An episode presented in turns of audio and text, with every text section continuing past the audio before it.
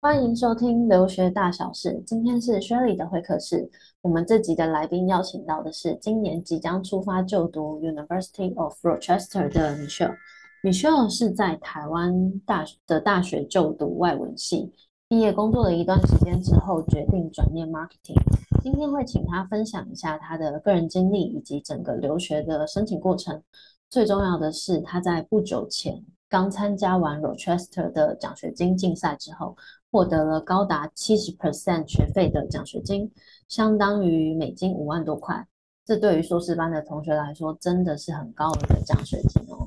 所以今天的重点也会请 Michelle 来详细跟我们分享一下整个竞赛的过程，这绝对是非常特别也很宝贵的经验。所以同学们务必要听到最后哦。那我们就先来欢迎 Michelle，先跟大家聊一下，你为什么在大学主修是外文系，然后让你想要转领域念到 marketing 的原因是什么？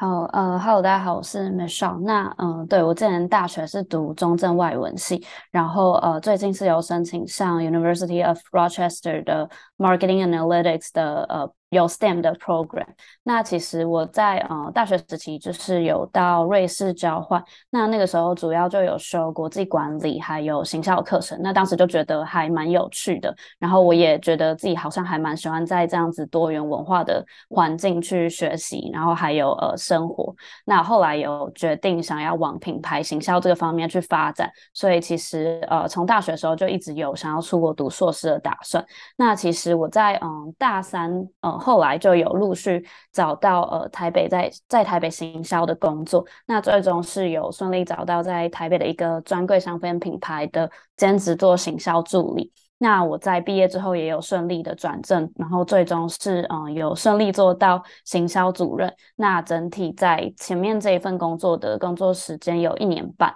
那后来其实我希望就是可以有更多的发展空间，跟可以去接触到不同的产业。那目前的话，我现在的工作是呃 B to B 的品牌管理顾问。所以其实整体来说，我从嗯、消费性的产品从销售分析，那另外到我现在在呃 B to B 的品牌顾问。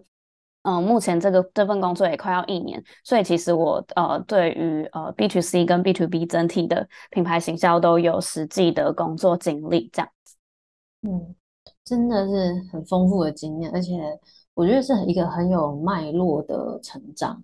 那你刚刚有提到说你在瑞士交换的时候有修一些相关行销的课程，有没有什么比较特别的经验或课程，你可以跟大家分享一下？就是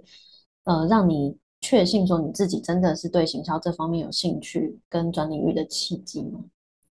嗯嗯。对，其实呃，我那时候在瑞士有修过一堂呃，我觉得蛮特别的课，其实它叫做国际协商。那他当时的教授就有要求我们每一堂课都会呃有一个算是 case study，然后会要求每一位学生都会去嗯、可能有些人是扮演投资者，然后有些人扮演政府单位，然后有些人可能是呃某间公司的执行长这样，然后我们就会透过这样的 case study，然后去找到呃问题的解决方案啊，跟大家应该怎么样去在呃，各个不同的情商业的情况之下去做沟通，那我就会觉得像这样子的教学模式，就是比较像是嗯学生跟教授的双向的交流，而不是可能过去在呃亚洲我们所受到教育，其实一直以来都比较偏向是单向的输出。那其实呃当下就认为，其实在这样子嗯、整体的教育环境之下，我会比较喜欢可以。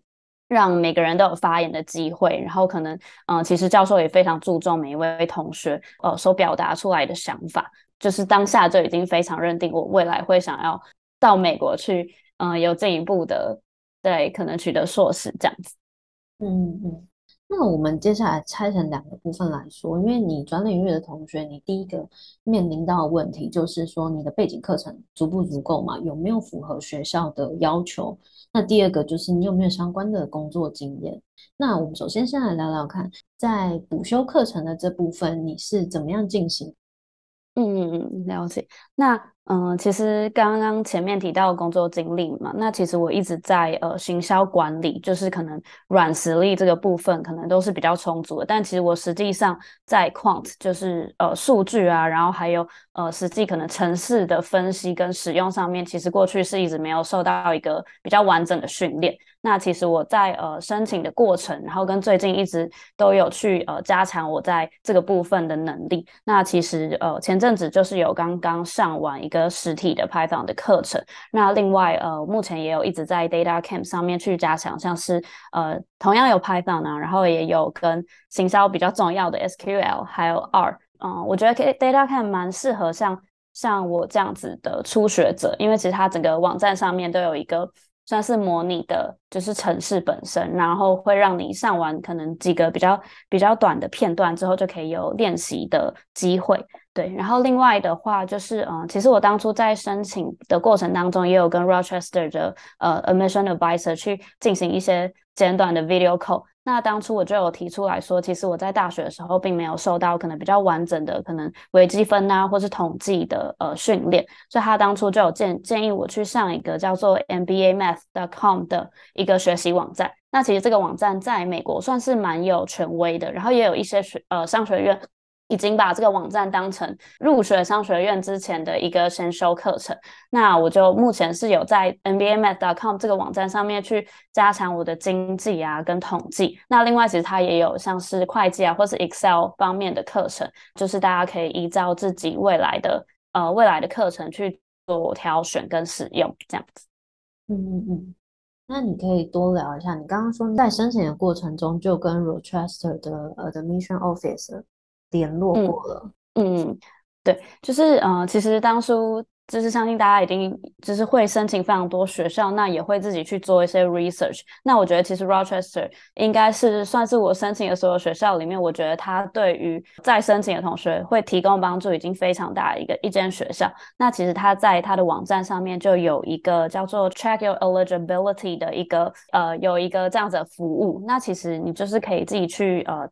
填写，然后他当初就会要你，呃，要跟你要履历。所以其实我在进行这个 video call 的时候，这个 admission advisor 其实他就已经看过我的履历。那我当初就是也有请他，呃，帮我看是不是有哪些地方可以再做加强。那因为当初我这个履历已经有给呃学人，就是这边有稍微做呃优化过，所以其实我履历他当初就已经说，嗯、其实整体是看起来就是已经比较专业，然后没有什么问题。那对于我整体的成绩啊，然后还有我。呃，在可能在数据方面比较不充足，那这部分他就有给出一些呃不同的建议，所以我觉得其实当初他说完这些建议之后，我自己就已经蛮有比较有放心的感觉，所以我觉得大家如果在申请过程中可能比较迷茫，或是不确定自己在呃这次的申请 pool 里面是不是有足够的竞争力的话，大家也可以透过这个机会去得到一些学校学校在于这方面的资讯。对，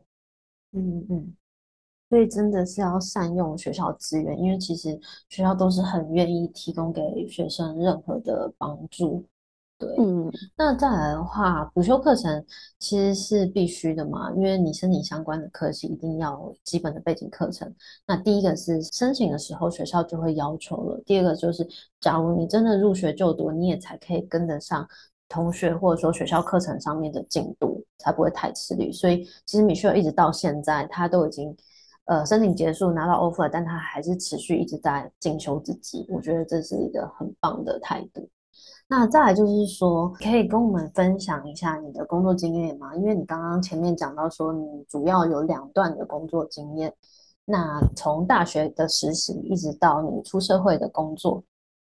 嗯。嗯，其实大家都知道，转领域不管是在台湾或者是在国外，呃，要继续读硕士，其实都是一件呃相当不容易的事情。那其实在我大学当初交换回来之后，我呃我当下其实就已经有想要往呃行销方面发展的这个决心。那其实我在台湾找工作的时候也。还蛮不容易的，所以我当下也是呃也嗯还蛮积极的去找，那最终是有找到在呃台北这个呃香氛品牌的兼职的行销助理工作。那其实因为当下希望可以有更多的呃实体的工作经验，所以其实我当初是每个礼拜台北嘉义这样子跑下来。对，所以嗯虽然对虽然当初是真的蛮蛮辛苦的，但是其实也累积了很多呃，我觉得对于我整体不管是职涯或者是在呃目前的申请过程，其实都真的相当有帮助。那其实我当初嗯、到最后呃有升职到行销主任，那做的有很多，其实包含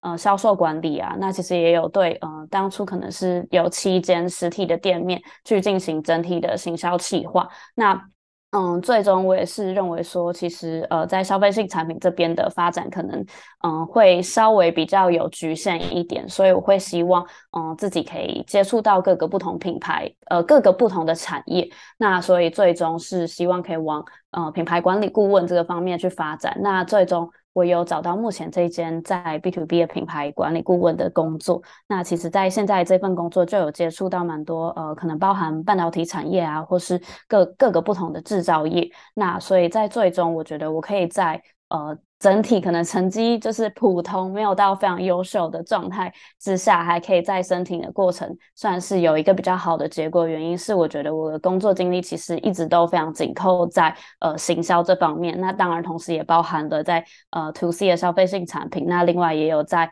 呃可能顾问方，可能是在呃 B to B 的一些。呃，品牌管理，那也有经历过非常多种的呃产业，所以最终可以比较在整整个申请的过程当中脱颖而出这样子。嗯，其实还蛮谦虚的啊，因为其实虽然说他说他分数是普通，但是他的分数至少都是有达到学校的要求以上，对，所以其实有相关的工作经验对他来讲是非常大的加分，尤其是。其他的转领兵同学来说，也是这个是会是你们的申请过程中的一大的亮点。那有相关的工作经验，其实不仅是帮助你确定说这是不是真的你想要就读的领域，跟你未来想要发展的方向，也因为你有实际去参与过这些相关的案例的经验啊，然后解决问题的能力啊，所以你在撰写 SOP 的时候，其实都可以更言之有物的去说明，然后也能更清楚的表达你自己对于未来职业发展的规划。跟理想，整篇 SOP 才会更有逻辑的架构。所以，那我们回到在申请过程中，你觉得最重要的因素跟你遇到的困难是哪些？对，其实呃，整体的申请过程当中，其实我从大学毕业，然后到工作到申请，我中间是完全没有任何 gap。所以我觉得，其实最最困难的部分，应该是同时有一个全职的工作，然后又是还蛮累人的管顾业，然后另外就是包含呃 GT 的备考，然后另外还有就是申请，其实这三个下来，其实是非常累的。对，所以我觉得在这个部分，嗯，有一个很重要的因素，就是真的必须要有还蛮惊人的意志力，然后必须得心无旁骛，就是朝着自己的目标前进。那其实我当初大概有真的是半年的时间，我有把就是除了通讯软体之外，所有的社群媒体，包括嗯 IG 啊、Facebook 啊、什么 d c a 之类所有的社群软体，我都删掉。然后包含呃休闲娱乐啊，跟同跟同学出去吃饭、出去玩，我都整整半年，我就是人间蒸发，然后就是在备考，然后跟申请。对，然后因为嗯，我觉得我自己以前是大学的时候，真的是比较爱跟同学出去玩啊。所以我觉得，呃，大家要可能要真的非常要了解自己，了解自己是不是一个嗯可能容易分心的人，对。所以我当初就是觉得自己可能比较容易受影响，所以才就是做这样子可能比较偏激的举动。但是最终还是嗯算是有取得比较好的成果。当下真的是蛮嗯压力蛮大，然后可能也真的很累。但是其实你只要呃持续都有朝着你的目标前进，然后不要去管这些。除了目标以外，可能只是当下的玩乐的事情。我觉得最终一定会有很好的结果。对，嗯，真的就是要懂得取舍啊。然后就像你说的，回头看，其实一切都值得。而且你放弃的东西其实都只是小事而已，就是少吃几顿饭，嗯、少出去玩几天。嗯、对，但是你获得的是你你的 dream school，你的梦想的学校，然后你可以去美国，更过上你想要过的生活，跟有新的体验的机会。嗯。好，那接下来的话，我知道你在申请过程中也面试了蛮多的学校嘛。那最特别的应该就是 Rochester 的这个面试。嗯，那你可以跟我们分享一下，就是因为你是在收到 offer 的同时，学校也有通知你有一个奖学金的竞赛，呃，邀请你来参加。但是你说在呃，你拿到 offer 之前，其实就已经有呃面试官跟你联络过，就是跟你预告说你会拿到 offer，、嗯、而且这个奖学金竞赛怎么样子？那你可以跟我们详细分享一下，就是这整个时间轴的过程吗？嗯，好，没问题。对，其实呃，我当初是一对一面试完之后，呃，在三天之内我就有收到。Admission officer 跟我要进行一个 Zoom call，但其实我当时还蛮紧张，因为就是不知道会发生什么事情，不知道是好是坏。对，然后但是其实他 Zoom call 一进来，他一开始就说：“哦，那就是恭喜你有呃顺利得到 offer。”那得到 offer 之外，其实当下他就跟我说：“呃，其实你已经有获得三十五趴的奖学金。那我们再进一步想要邀请你去参加这个奖学金竞赛。”然后他当下也有说明说，其实呃参加这个奖学金竞赛。其实参加参与的人数真的非常受限，所以其实参与就算是就算是也是另外一个荣荣誉嘛。所以其实来参与的同学都会基本上都会增加更多的奖学金。对，然后我当下也就是嗯，马上就回复他，对，我还蛮有想想要参与的意愿。然后在整体奖学金竞赛的呃时间轴上面，其实它整体其实只也只有两个周末的时间。嗯、第一个周末第一天的话，其实就是比较简单的一些学校简介啊，然后可能让大家呃互相认识，然后同时可能也会有呃 alumni，然后还有 faculty，然后可以跟跟他们进行一些简单的 network，然后也会进行一些呃可能呃小组啊，或者是呃各个不同的。Program 的一些活动，那第二天最后才会进行一个 team review，也就是你嗯、第二天的时候，第二天结束，你才会知道你的组员有谁。对，然后在整体奖学金竞赛的进行方面呢，其实它是 MS 跟 MBA 分开进行的。对，然后当初在呃 MS 的话，总共这边大概只有三十二个参赛者，因为大家都会呃自我介绍嘛。那其实最后好像了解到，其实台湾好像只有我一个人，嗯、然后我的最终团队里面其实是还蛮多元的，所以我的小组里面其实是有呃乌克兰、然后巴基斯坦跟卡达的同学，然后大家都是呃来自就是 Simon Business School 的不同的 program。在第二天结束的同时呢，才有公布，就是我们整体奖学金竞赛的 case study。嗯，我们当下看到 case study，其实是有一点点吓到，因为它这个 case study 总共就有三十页，然后它三十页当然就是包含嗯那一间公司的一些简介啊，然后他们可能在呃营运、行销还有财务上面的现况，然后跟他们嗯所遇到的发展的困境。那我们最终的目的呢，就是要去提供这间公司一个 long term 的 growth。strategy。那我们在看完这个 case study，呃，了解完题目跟主轴之后呢，其实我们在呃前面两天主要就是继续去精读这个 case study，然后可能在呃网络上做做一些就是 company research。那再来在第三天的部分，我们就是小组内就有去进行一些分工。对，因为其实我们同一组内。嗯，同时有 MSBA，然后 MS Finance，然后还有呃另外两位呃跟我一样都是 Marketing 的呃同学。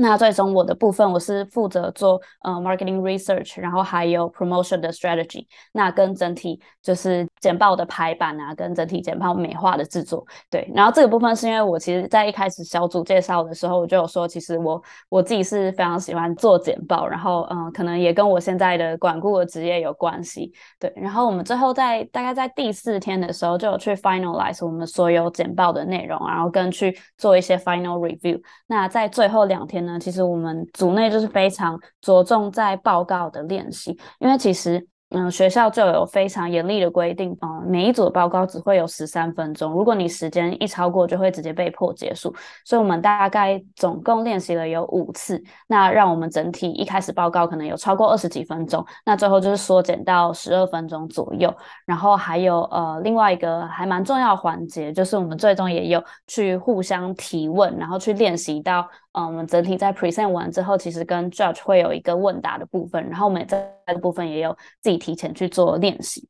所以整体来说，其实大概就是有嗯五天到六天左右，可以让这个小组自己去进行做这个 case study 的呃内容的产出。那最终的话，就是在隔一周会进行一个 present。那其实 present 当天是看不到其他组的报告，然后嗯，其实最终学校也说不会有名次啦，对。那你们 present 当天的评审委员有谁？其实当天的评审委员当然就是包含到呃 admission 的整体。呃，委员会那当然也有一些 MBA 或者是 MS 的他们现在的学生，那可能也有邀请一些就是他们在特定科目的一些教授来去做，就是当 judge。然后呃，其实他们蛮主要的一个环节就是我刚刚有提到的，就是问答的部分。大概我们整体问答只有也是只有五分钟的时间。那我觉得在这个部分，就是大家也要非常的去把握这个机会。然后因为当初嗯，我们是只有被提提出两个问题，但我觉得我在。这两个问题我都有非常尽力的去回答。那我在回答的同时，也有把我前面在做 marketing research 或者是呃在 company 简介的时候，我也有把一些数据都算是记在脑海当中。所以其实他在提问当下，除了你自己要提出一些呃非常有逻辑的一些概念之外，你也要必须有呃实际的数据或者是实际的调查去 support 你呃提出来的答案。所以你们团队里面是由你主答吗？还是每一个人都会被问到？其实，嗯，他们问的时候不会特别说他们要针对谁去提问，但是他们可能会说，呃，我，嗯，我想要针对营运，或者是针对财务，还有行销之类等等的，他们会针对呃不同的层面去提问。那当然，我们一开始在组内就有先说好，说他负责哪一个部分，那我们提问刚好问到哪一个部分的话，就会由那个人主答。那如果其他人有想要补充的，可能是数据或者其他的想法，就是也可以在这个主答者的后面再直接进行补充。所以其实我们当初两题大概是每个人平均，大家每个人都至少有达到一题啦，对。但是我是嗯尽量有在两题都可以做到一个回答，这样。嗯嗯，所以其实你们组内沟通也是很重要。对，我觉得嗯组内沟通真的是非常重要，因为其实整体在这个。奖学金的金额的多寡，它里面评分标准有一项还蛮重要，就是组有一个组内互评的元素。嗯、对，那其实我觉得，呃，整体在嗯组内的团体合作上面，就是我觉得大家可以保持一个比较 open-minded 的心态，因为其实在跨文化的这样子的沟通也是相当重要的。这边我自己的经验就是，其实大家都会很直接的提出不同意，或者是提出其他的想法。那在讨论的时候，就是大家也可以不要觉得，嗯，如果是被组内否认，就是自己不被认可，那可能也只是你这个意见跟别人的别人想的不一样而已。那其实我们最终大家也都对成果还蛮满意的。那我们其实一直到现在都还会在群组继续去聊天什么的。对，嗯，所以其实就是针对事情啊，理性化的讨论，嗯，不要情绪性的发言，因为大家就是目标是希望这个事情可以顺利的进行或完成嘛。对，那你前面有提到说，你们这一个团队里面，其实大家都来自各个不同国家，你们在沟通时间上面，你们怎么去安排？因为会有严重的时差吧？嗯，对，其实我最一开始是呃，我们有用一个线上的一个软体，然后它其实就是可以大家依据自己的呃当地的时间去挑选你，可能你在一整个礼拜里面哪一个时段是可以进行会议的。那我那个时候是呃，我提出这个软体，然后请大家填写之后，最终我们就是有敲出每天呃，我们四个人都有重复到可以进行会议的时段。那最终其实这个时段都是台湾的凌晨一点到三点，所以呢，其实。其实我当下，对对对，所以其实我当下大概那整个礼拜都没有好好睡觉，因为。其实我觉得这整个 case competition 你要真的必须得投入蛮多时间，因为我自己的话，我可能每天就是必须得花两个小时在做 research 跟我简报的更新。那我们另外可能又会再花两个两个小时去进行会议的讨论跟简报的练习，所以大概每天平均花的时间大概就是四个小时左右。然后呃再加上因为时差关系，都在呃台湾凌晨一点到三点去进行会议，对。哇，真的很辛苦，但是我觉得很值得吧？就这是一个、嗯、第一个，这是一个很特别的经验，而且你又可以跟各个来自不同国家的组员合作。然后第二个是最后学校也很肯定你们，给了你很高额的奖学金。那因为你拿到七十 percent 嘛，那你知道有人拿到全额吗？还是说你们 team 里面其他人拿到的数字？其实学校方面是说，呃，大家不会知道其他人的，呃，其他人奖学金最终拿到金额是什么，因为它整体，嗯、奖学金你拿到的多寡是以，呃，可能你在团体合作啊，个人表现，那另外也有你在 application 的整个 package 上面来去看你奖学金呃增加的金额。但是其实呃，我最终是有透过一些蛛丝马迹，大概知道其实七十趴已经算是还蛮还蛮多的金额。那最终可能真的有人获得到百分之百的呃奖学金，那大概真的只有两到三位左右。嗯嗯嗯，那你觉得你可以拿到相对高额的奖学金的关键点，你可以帮大家做一个总结吗？好啊，那我觉得其实主要呃的关键就是分成两点。那第一点的话，就是真的要从头到尾都非常的积极，那就是要真的去可以把握任何一个可以发言的机会。那这个发言机会不是只有说，嗯、呃，你最终在嗯、呃、简报的时候的发言，那。当然，还有在一开始的小组讨论，或者是任何嗯，在做一些 team 的活动的时候，只要有任何 QA 的机会，其实我觉得那都是呃评审在评估你的其中的呃，可能是隐藏的一些。呃，一些评估的方式，就是你必须在呃每一个活动里面都去保持非常的积极。那另外就是在呃整体 case competition 的时候，要做做好非常充足的准备。那像我说的，我最终也可以在呃评审提提问的时候，就算不是我的呃范围，我也可以回答的话，其实就是因为我在前期的 market research 还有 company research 的时候，我就已经有把非常多的关键点跟数据都记在脑海里面，所以我才可以呃及时的都做。做到正确的回复，这样。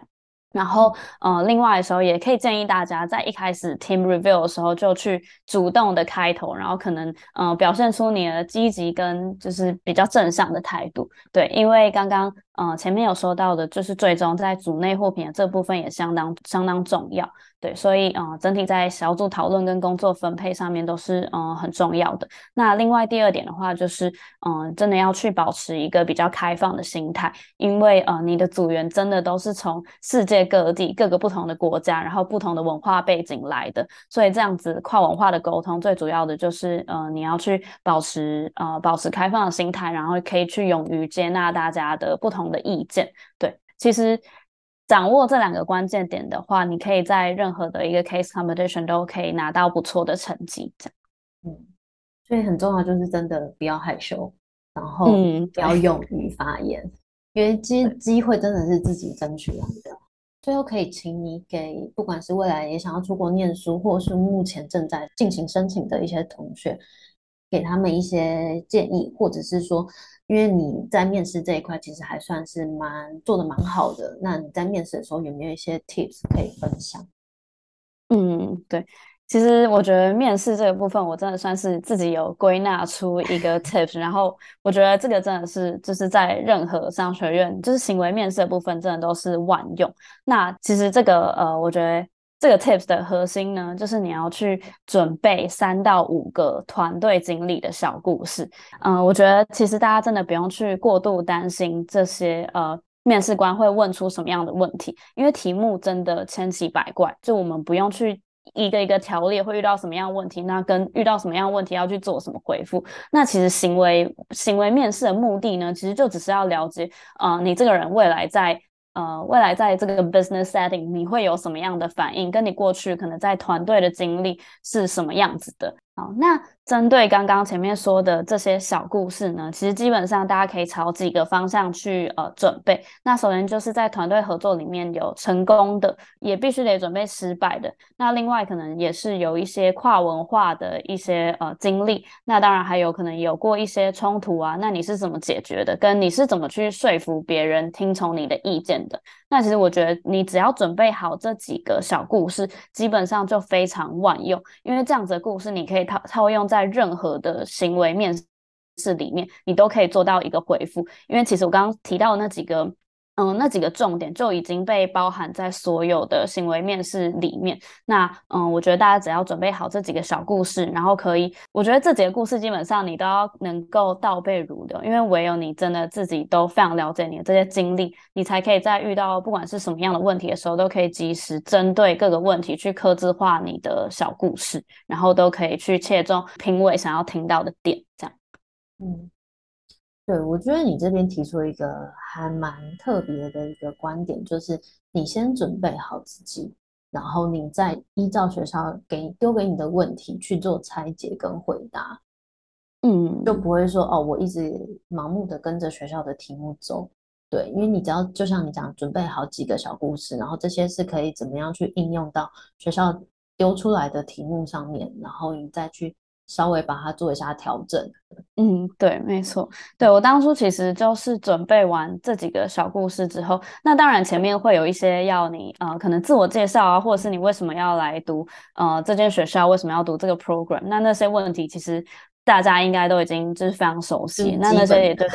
对对，对，对，SOP 里面应该都有写的。对啊，对啊，但是你真的真的如果很紧张，不知道怎么准备的话，那你就是赶快写好，然后那些其实用背下来的，如果真的用背的也算是还 OK。但是针对行为行为面试的话，大家应该都会非常紧张，说不知道会遇到什么样的问题。但我觉得基本上你只要准备好这些小故事，然后呃能够真的去举一反三，能够去活用之后，你遇到任何的行为问题的面试的话，你都可以去做到回应。嗯嗯，好，米歇尔今天真的是给我们很多新的思维跟想法，然后还有他特别经验。那他真的是一个很积极的学生，除了要准备申请相关的资料啊，然后他自己也有 full time 的工作要进行。那在这个过程中，他不只是就是该缴的文件，像 SOP 文件那些都有按时提供，他自己也花了很多额外的时间在参加各个学校的现场说明会，像是 Rochester 他就已经。跟学校不知道联系了几次，然后最后才有一个这么好的结果。所以你参加学校线上说明会的好处，就是你可以更了解学校的课程，然后也知道他们提供什么样的资源，是不是跟自己期待的一样。这些都是可以帮助你去找到更契合你的学校。然后再来是英文的口说练习也是非常重要，可以在关键的时刻替你争取到更好的条件。就像刚刚前面提到的这个 Rochester 的奖学金面试，你要是没有一个流利的英文的口说能力，你没有办法去跟其他的组员做沟通，那你在这整个过程，第一是你可能根本就没有办法甄选上这个奖学金的参加的机会，第二个是你参加了之后，你可能也不一定可以拿到很好的表现。对，那其实我们也有其他的学生收到奖学金竞赛的通知，但是勇敢接受挑战的。只有 Michelle，而且他也是今年唯一的参加者嘛，因为三十二个人里面只有他一个是台湾人。那他最后也成功非拿到了非常高额的奖学金，所以在这边也提醒各位同学，机会是靠自己争取来的，尤其是出国之后更需要 open mind 去接受一些新的事物啊跟挑战。那非常谢谢 Michelle 今天也跟我们分享这么多的精彩的经历，那也祝福你到 Rochester 就读一切顺利。嗯，好，谢谢大家。好，那以上是今天的节目内容，希望对于留学相关议题能有不同的思维。如果你喜欢我们的节目或有相关的问题，欢迎订阅并加入学人留学的会员。谢谢你的收听，我们再会。